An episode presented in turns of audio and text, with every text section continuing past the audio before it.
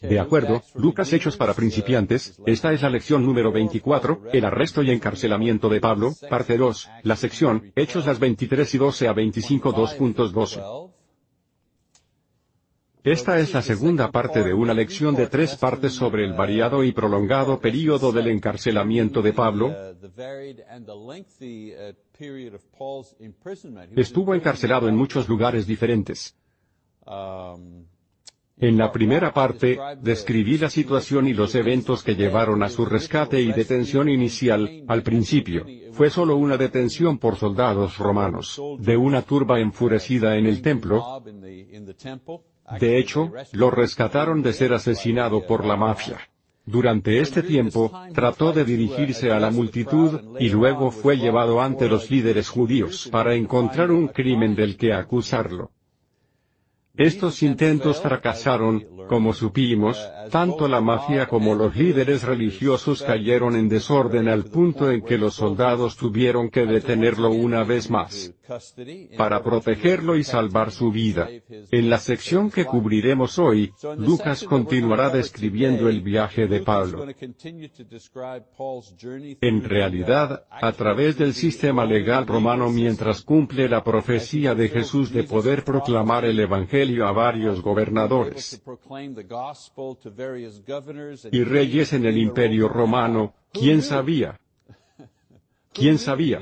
Jesús dijo, bueno, te estoy apartando para un ministerio especial, vas a predicar a los gobernadores, vas a predicar a los reyes. Y no sé si fui yo y él me dijo eso.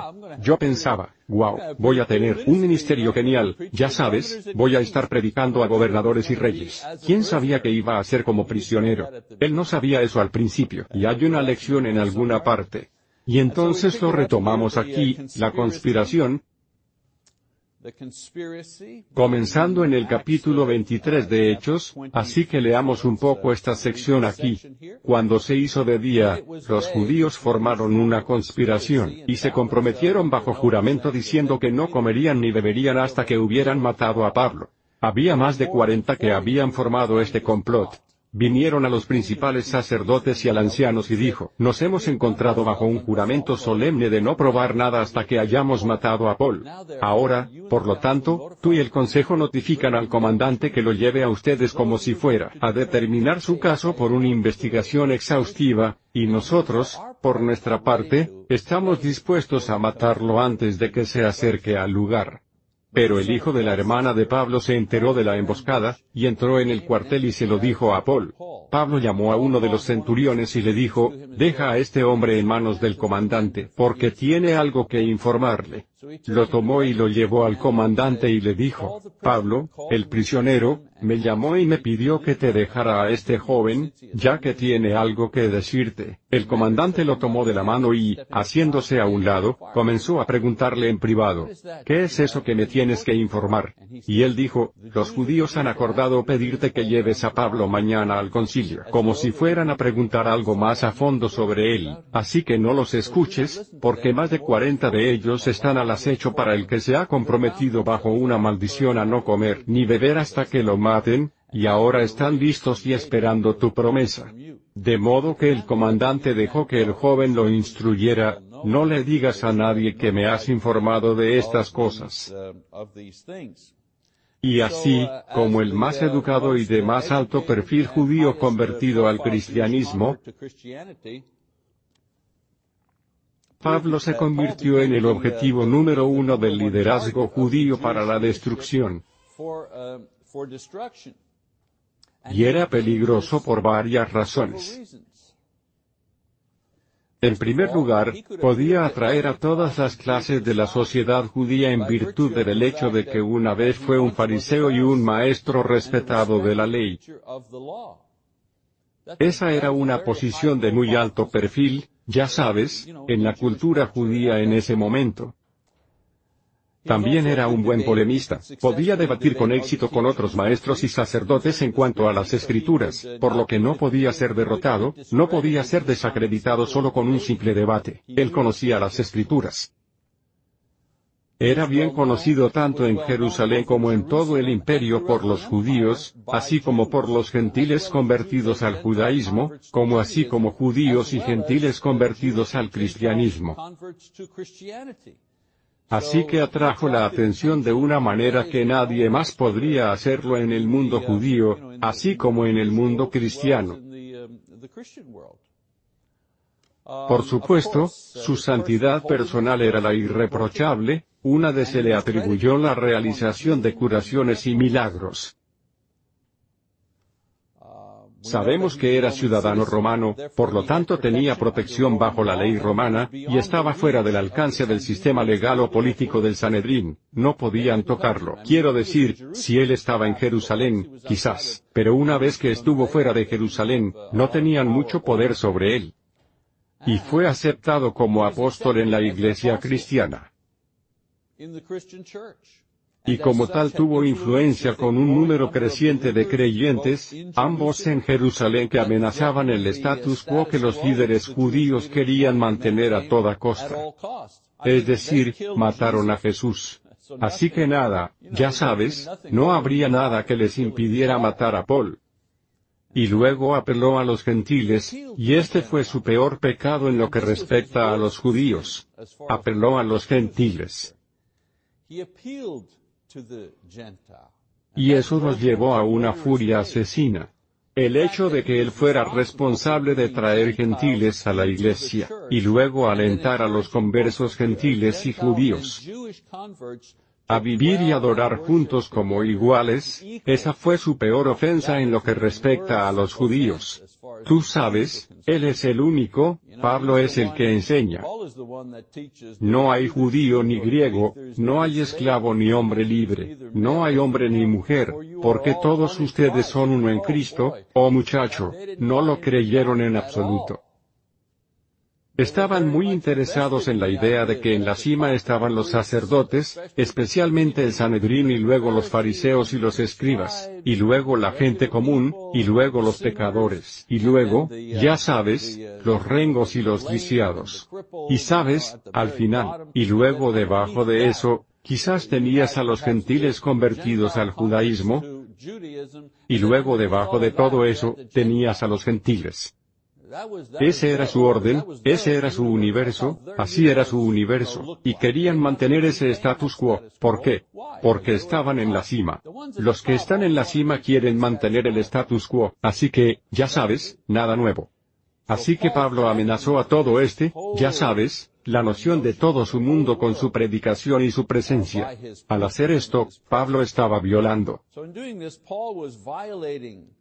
su sentido de privilegio y destino como pueblo de Dios, y amenazando con destruir la pureza de su religión, que tal como la practicaban estos líderes, consistía en mantener una exclusividad cultural que confundían con piedad, imagínense.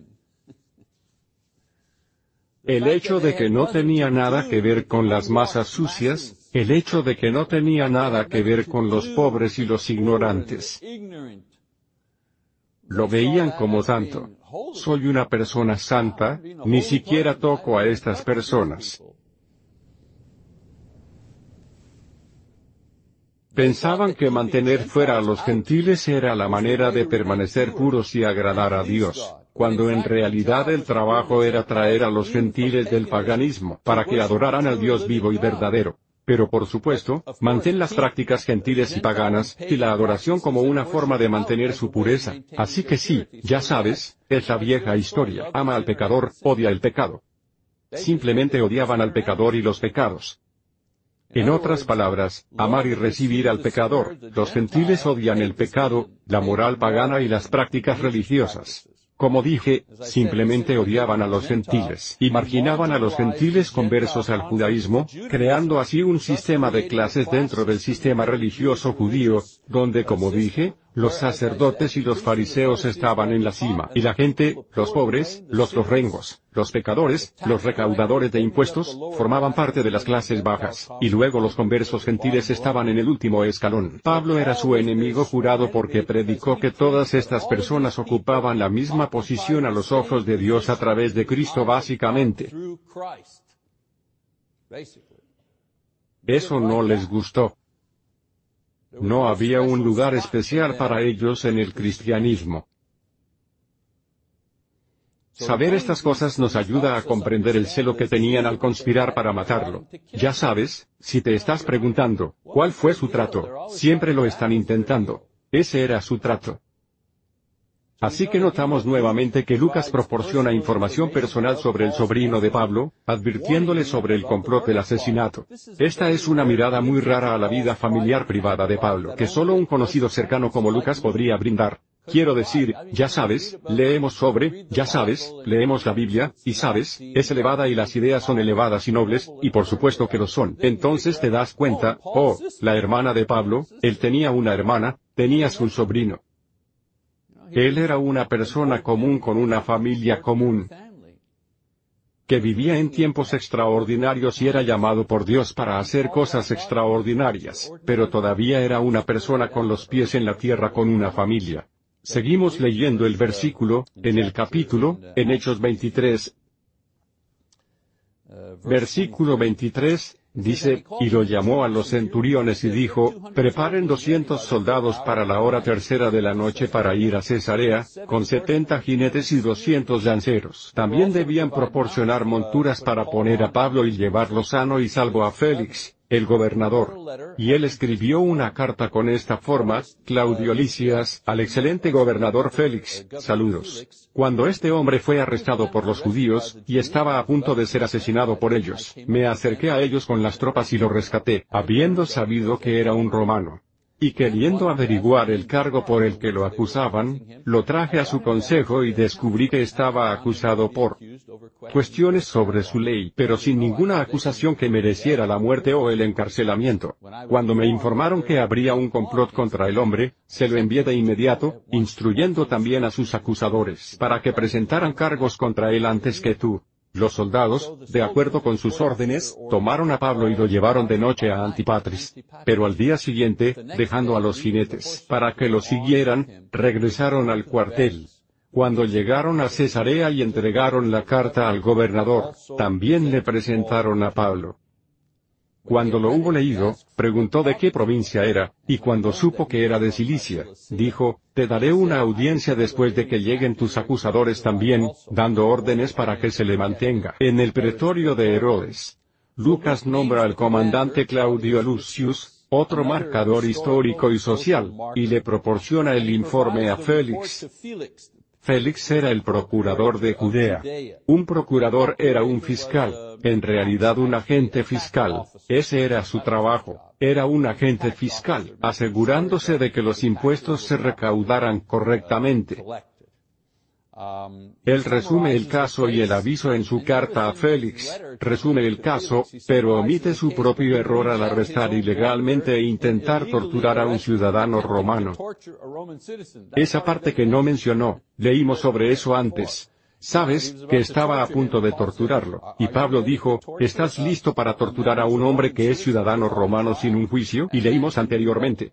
La última vez, ya sabes, que Claudio Lucius retrocedió y dijo, oh, ¿eres un ciudadano romano? Oh, solo un minuto, ahora, ya sabes, y no siguieron adelante y lo hicieron, pero fíjense en su carta, él no menciona esa parte. Solo la pequeña cosa allí, le informa a Félix que no tiene ningún cargo legal que hacer contra Pablo, pero debido a la violencia de los judíos, está enviando a Pablo y a sus acusadores a Félix para que él lo solucione todo, de acuerdo. Hasta ahora, si vivías entonces y si estabas en el lado romano de las cosas, ya sabes, viendo esto, esto es una cuestión de jurisdicción, es lo que es. Es una cuestión de jurisdicción, ¿de acuerdo? Félix acepta, ya sabes, juzgar la audiencia preliminar para determinar si se puede hacer un cargo, pero como Pablo es de otra provincia romana, la provincia de Cilicia, si ves eso en la parte superior del mapa, entonces envíalo allí para el juicio. Porque no pudo juzgarlo allí, tuvo que ser juzgado en la provincia de donde venía, y por eso le preguntó, ¿de dónde vienes? Oh, yo vengo de, ya sabes, Tarso. Oh, Tarso, eso está en la provincia de Cilicia, ese es otro gobernador allá arriba, él es el que va a hacer esto. Pero antes de que lo envíe, piensa Félix, veamos si podemos tener una audiencia y averiguar qué cargos presentar contra Paul, ¿de acuerdo? En el capítulo 24. En el capítulo 24, comenzamos a leer sobre Félix y lo que Pablo dice antes que él, un poco sobre Félix aquí. Félix obtuvo su puesto a través de su hermano Palacio, quien fue secretario del Tesoro durante el reinado del emperador Claudio, interesante. Tanto él, ya sabes, Félix y su hermano eran en realidad esclavos que se convirtieron en hombres liberados, y finalmente llegaron al poder en el gobierno romano. Félix era inmoral, cruel, sujeto a sobornos, lo que llevó a un aumento del crimen y la inestabilidad en Judea. Tácito, el historiador romano, dijo Félix que tenía la posición de un rey, pero el corazón de un esclavo, interesante resumen de ese hombre en particular. Sabemos que Félix gobernó del 52 al 58 después de Cristo, por lo que esto nos da una idea histórica de cuándo llegó Pablo ante él y cuándo sucedieron estas cosas. Vivía Félix, es decir, vivía en el palacio de Herodes, el cual estaba ubicado en Cesarea, que era la residencia oficial del gobernador o del prefecto o del procónsola o del rey, o del, tenían todo tipo de títulos, todo significaba lo mismo, tenían que cobrar los impuestos, mantener la paz, y así, quien tenía ese puesto vivía en el palacio de Herodes en Cesarea. Pablo también fue retenido allí, aunque no en la cárcel mientras esperaba la formulación de algún cargo en su contra. Así que estuvo retenido allí. Hoy, diríamos que estaba bajo arresto domiciliario, por lo que no podía irse, pero no lo retuvieron en el calabozo. Hechos 24 2.19 Aquí llegan los líderes judíos y, a través de su abogado o fiscal elegido, hacen tres cargos contra Paul. Primero, que causó disensión entre los judíos. En segundo lugar, dirigió una secta renegada a la que se hace referencia aquí como los nazarenos. Sabes, hoy tenemos, hay iglesias que se llaman la iglesia del Nazareno mientras obtienen esto de este pasaje en particular aquí, no lo hemos leído, simplemente lo estoy resumiendo para ti. Y es la única vez que ese término se usa para describir a los cristianos en el Nuevo Testamento. Otra acusación, estaba tratando de profanar el templo. Entonces esas fueron las tres acusaciones, disensión, él era rebelde, ya sabes, anarquista, y había profanado el templo de los judíos. Por supuesto, hay un germen de verdad en estas acusaciones que les da cierta credibilidad. Hubo disensión entre los judíos, pero ellos fueron los que lo causaron mientras seguían, y perseguían a Pablo de ciudad en ciudad, ellos eran los que causaban el problema, no él.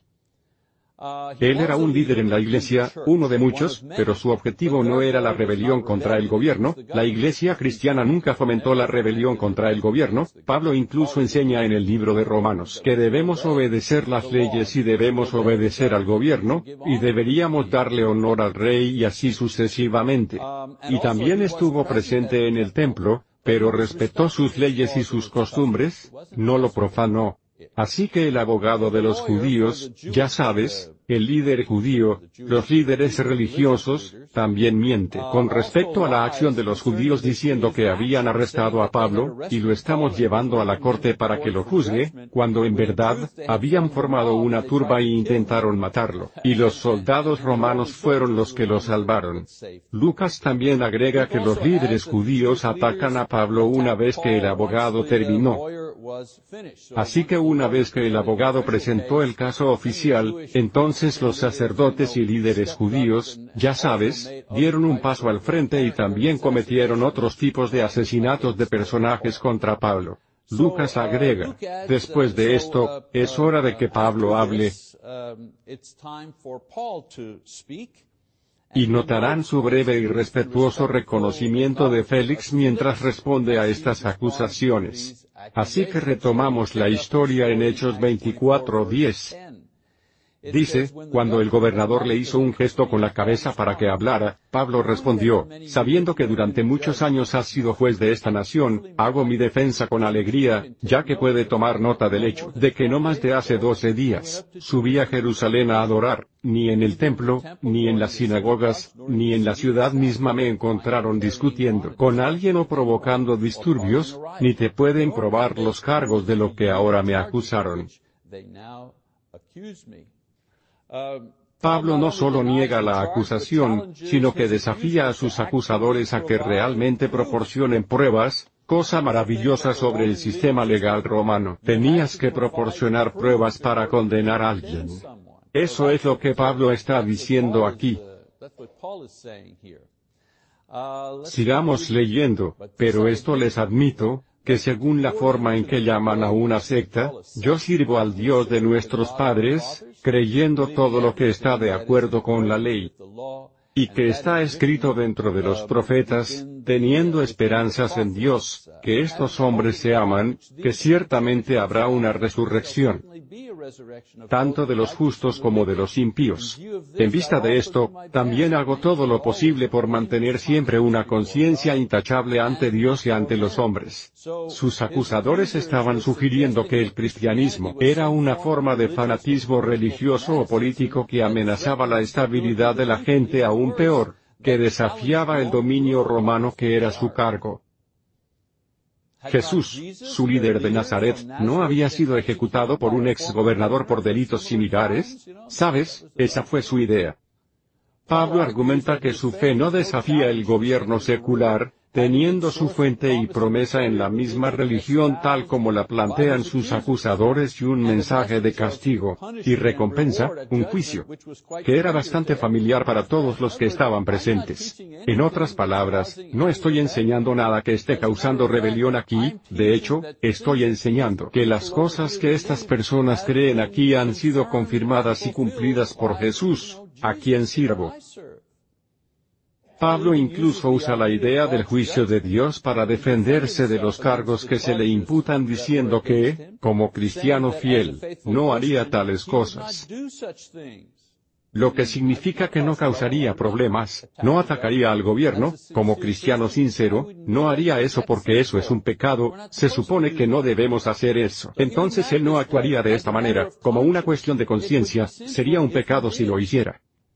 Continúe leyendo el versículo 17, dice, ahora, después de varios años, vine a traer limosnas a mi nación, y a presentar ofrendas en las que me encontraron ocupado en el templo, después de haber sido purificado, sin muchedumbre ni alboroto. Pero había algunos judíos de Asia que debería haber estado presente ante ti a hacer una acusación, si tuvieran algo en mi contra, o de lo contrario dejar que estos hombres cuenten qué fechoría encontraron cuando me presenté ante el concilio, aparte de esta única declaración, que yo mientras estaba de pie entre ellos, gritó, por la resurrección de los muertos, hoy estoy en juicio ante ustedes. Pablo explica la razón por la que estaba en el área del templo en primer lugar. Y allí, de acuerdo con la ley y la costumbre, plantea la causa del motín que finalmente llevó a su arresto y comparecencia ante Festo. Las falsas acusaciones de los judíos de Asia. ¿Y quiénes son los acusadores de Asia? Bueno, Éfeso está en Asia, los judíos que le causaron problemas en Éfeso, bueno, han venido a Jerusalén, y le están causando problemas ahora en este lugar del templo, acusándolo de haber traído a un gentil al área restringida. Son los alborotadores de Asia. De Éfeso los que están haciendo esto, y él dijo, deberían estar aquí acusándome y, por supuesto, la implicación es, y los cuestionaría, sería mi turno de cuestionarlos, y qué han estado haciendo en Éfeso, y todos los otros lugares donde me han estado siguiendo de iglesia en iglesia para causar problemas, Ese es el punto aquí. Pablo concluye su defensa desafiando a sus acusadores a explicar por qué se amotinaron cuando proclamó la promesa básica del Evangelio, y eso es la resurrección de entre los muertos. Aparentemente, el abogado y los líderes judíos no tenían argumentos en contra, ninguna evidencia, ningún comentario con el que pudieran responder a Paul. Así que leemos, dice, pero Félix, teniendo un conocimiento más exacto sobre el camino, los pospuso diciendo, cuando Licias, el comandante baje, decidiré tu caso. Luego dio órdenes al centurión de que lo mantuvieran bajo custodia y, sin embargo, tuviera algo de libertad y no impidiera que ninguno de sus amigos lo atendiera. Así que Félix, ven, entendió los argumentos de Pablo porque estaba familiarizado con la enseñanza del cristianismo. Curiosamente, en esta sección aquí, se refieren al cristianismo como los nazarenos, y aquí el camino, dos términos familiares que se usaron en esos días para describir el cristianismo mucho antes en Antioquía, comenzaron a referirse o, oh, perdón, sí, antes de la época de Antioquía donde en esa congregación en particular, comenzaron a referirse a sí mismos como cristianos. Félix entiende la situación, no hay evidencia presentada, y Pablo tuvo una respuesta lógica y convincente a las acusaciones, ya que Félix tenía la ventaja de estar familiarizado con el cristianismo, pudo establecer la credibilidad y honestidad de Pablo. Sin más testigos, entendió lo que Pablo estaba diciendo. Pero se trataba de política, ¿ves? No se trataba de religión. No tenías que hacer un juicio sobre la fe o la forma de Pablo, ya sabes, de expresar sus creencias religiosas, no se trataba de, se trataba de política y poder, no de religión, así que usar la excusa de que necesitaba consultar con Licias, el comandante, Félix, como un buen político, pospone una decisión y envía a los líderes judíos a casa, y mantiene a Pablo bajo guardia en el palacio con una medida de movimiento. Para poder recibir visitantes, eso es lo que quiero decir con el arresto domiciliario, y podemos vislumbrar la verdadera motivación de Félix, sin embargo, en los siguientes versículos. Como político astuto, no quiere causar problemas, ya sabes, porque sus superiores, todo lo que quieren de él, mantener la paz, cobrar los impuestos, no nos importa cómo lo hagas. Mantén la pieza, recaude los impuestos, eso es todo lo que queremos que hagas, y si haces un buen trabajo, entonces ascenderás. Tal vez te llamemos lejos de este lugar lejano, tanto como puedas alejarte del romano, ya sabes, del centro del poder. Si estás en Judea, si eres un funcionario romano en Judea, no estás exactamente en el centro de poder, estás en medio de la nada. Si puedes hacer un buen trabajo allí, podrías conseguir un puesto, ya sabes, un poco más cerca del centro de poder. Así que mantén la paz recauda los impuestos. Así que no quiere que estos líderes judíos, ya sabes, se molesten, escriban cartas a su superior. Pero por otro lado, Pablo es un ciudadano romano. Él no puede violar los derechos de Pablo, ya sabes, como ciudadano romano, y Pablo no es solo un don nadie. Es una persona muy conocida en el judaísmo, y en el cristianismo en todo el imperio, así que esto es algo delicado, así que como dije, ¿qué hace? Él patea, ya sabes, él, bueno, tal vez digamos, sí, déjame pensar en esto, ¿de acuerdo? Así que leemos, continuamos leyendo el versículo 24, dice, pero algunos días después, Félix llegó con Drusila, su esposa, que era judía, una judía, perdón, y envió a buscar a Pablo, y lo escuchó hablar sobre la fe en Cristo. Jesús, pero mientras hablaba de la justicia, el autocontrol y el juicio venidero, Félix se asustó y dijo, vete por el momento, y cuando tenga tiempo, te llamaré. Al mismo tiempo, también esperaba que Pablo le diera dinero, por lo tanto, también solía llamarlo con bastante frecuencia y conversaba con él. Pero después de dos años, Félix fue sucedido por Porcio Festo, y deseaba para hacer un favor a los judíos, Félix dejó a Pablo en la cárcel. Parece haber sido un hombre en conflicto, este Félix. Por un lado, está ansioso por escuchar a Pablo predicar y enseñar y, afectado por el mensaje, el hecho de que temiera sugiere que tenía una medida de fe porque la palabra le estaba llegando. Quiero decir, si pudieras predicarle el Evangelio y nada, sin reacción, sin reacción emocional o intelectual, está bien, ya sabes, ese es el terreno difícil, la semilla simplemente está rebotando. Pero no, se sintió culpable, se sintió desafiado. Eso significa que el mensaje le estaba llegando a él. Por otro lado, se dio a su codicia con la esperanza de sacar provecho del encarcelamiento de Pablo, y demostró su falta de honor y misericordia al mantener a un hombre que sabía que era inocente, encarcelado injustamente para ganarse el favor de otros hombres malvados por la política, todo por el poder. Lucas termina esta sección con otra nota histórica de que esto sucedió el año en que otro oficial romano Porcio Festo, reemplazó a Félix como procurador. Esto sabemos que sucedió en el 59 o 60 después de Cristo. Así que esto nos lleva al capítulo 25, no voy a leer todo eso por ahora. Sabemos algo sobre Festo. La historia registra que Porcio Festo era justo, una persona razonable, mucho más que Félix, el funcionario al que vino a reemplazar. Lucas registra que tres días después de su llegada a Judea, Festo viaja a Jerusalén para reunirse con los líderes judíos, algo normal. Nuevamente, él es el recaudador de impuestos, es el hombre para mantener la paz. Así que irá a ver a líderes judíos en Jerusalén. La primera, esto es dos años después, su primera orden del día es una solicitud para llevar a Pablo de regreso a Jerusalén para un juicio que Festo pueda juzgar en Jerusalén. Por supuesto, su objetivo es matar a Pablo durante el viaje desde Cesarea, ya que no pueden ganar su caso contra él en la corte, ni pueden atacar, ya sabes, el palacio de Herodes. Quiero decir, había una guarnición allí, había soldados allí, así que no iban a atacar la guarnición, así que tenía que ser una misión de sigilo, tenía que ser un asesinato, ¿De acuerdo? Festo acepta escuchar los argumentos para un juicio en Jerusalén e invita a los líderes a venir a Cesarea para presentar su caso a favor de un cambio de lugar. Así que vamos a recogerlo. 25, dice, después de no haber pasado más de ocho o diez días entre ellos, bajó a Cesarea y al día siguiente se sentó en el tribunal, y ordenó que trajeran a Pablo. Después de la llegada de Pablo, los judíos que habían bajado de Jerusalén lo rodearon y le presentaron muchas y graves acusaciones, que no pudieron probar.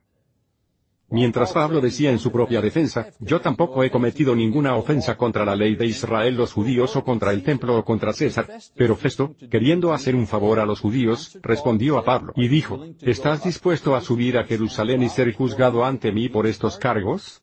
Pero Pablo dijo, estoy ante el tribunal de César, donde debería ser juzgado. No he hecho ningún mal a los judíos, como tú también sabes muy bien. Si, entonces, soy un malhechor y he cometido algo digno de muerte, no rehúsa morir, pero si ninguna de las cosas de las que me acusan estos hombres es verdad, nadie puede entregarme a ellos. Apelé al César. Luego, cuando Festo hubo conferenciado con su consejo, él respondió, has apelado al César, al César irás. Ahora, Lucas no describe los cargos, ya sabes, no, ya sabes, refrito todo juicio nuevamente, señala que los acusadores judíos todavía no tienen pruebas. Por supuesto, su objetivo no es ganar el caso, sino separar a Pablo de sus guardias, heredar el palacio. Ese es el final del juego. Solo vamos, solo creemos una situación en la que podamos atacar a este tipo. Ahora, en un esfuerzo por ganarse el favor de los líderes judíos, el nuevo gobernador propone un cambio de ubicación a Jerusalén para el juicio, obviamente sin conocer las verdaderas intenciones de estos hombres. Ahora, como ciudadano romano, el caso de Pablo no podía trasladarse a otra jurisdicción, que no fuera Cilicia, de donde venía o el palacio del gobernador, donde estuvo detenido sin su permiso, ¿ven por qué eso era importante? como ciudadano romano, tuvo que ser juzgado donde estaba, en la sede del gobernador o en su propia provincia. En la sede del gobernador. No podía ser trasladado sin su propio permiso a otro lugar para ser juzgado, juzgado, perdón. Eso era la ley romana y Pablo lo entendió y lo aprovechó. Viendo que no pudo recibir en forma adecuada, justo ante este juez, ya sabes, Festo, o el anterior, Félix, porque estos funcionarios romanos querían evitar problemas con los líderes judíos locales, usó este privilegio como ciudadano romano para ser juzgado en la corte de César en Roma por el propio emperador. En el sistema romano, Cualquier ciudadano tenía derecho a apelar al propio César si consideraba que no estaba recibiendo justicia en los tribunales inferiores. Una idea muy interesante aquí, y créalo o no, en muchos casos, el emperador realmente escucharía el caso él mismo, o sería escuchado en la corte imperial de Roma, sobre la cual tenía jurisdicción. Al hacer esta solicitud, Festo está legalmente obligado a transferir a Pablo a Roma, donde recibirá una audiencia justa y también lo aleja de la amenaza violenta de los judíos, seamos realistas. Está en la cárcel, está esperando que Félix se decida, pasan dos años. Lo único que sucede es que él, ya sabes, Félix trata de sacarle un soborno y luego Festus llega y se imagina, está bien, esta es mi oportunidad, y Festus piensa ser muy justo, quiere resolver el problema. Cede a la idea de traerlo de regreso a Jerusalén, hacer que lo juzguen allí, ya sabes, eso satisfará a los líderes judíos, ya sabes, y Pablo podría ser absuelto allí, y entonces todo este asunto habrá terminado. Y entonces Pablo entiende el juego, sabe lo que está pasando, sabe que se pudrirá en la cárcel, se pudrirá en la cárcel de Festus cuando llegue el próximo tipo, seguirá en la cárcel. Así que hace su jugada y su jugada es ser juzgado en la corte de César, jaque mate para los líderes judíos, está liberado de la política local del, ya sabes, el juego que se está jugando aquí, y está arriesgándose al ser juzgado en corte de César, y lo recogeremos allí la semana que viene. La tarea, como saben, solo para leer por adelantado, porque no leo todo en clase, Hechos 25 2.13 26, 32, nos dirigimos hacia el final. Quedan dos lecciones más y habremos completado Lucas y Hechos juntos en una serie completa. Bien, gracias por tu atención.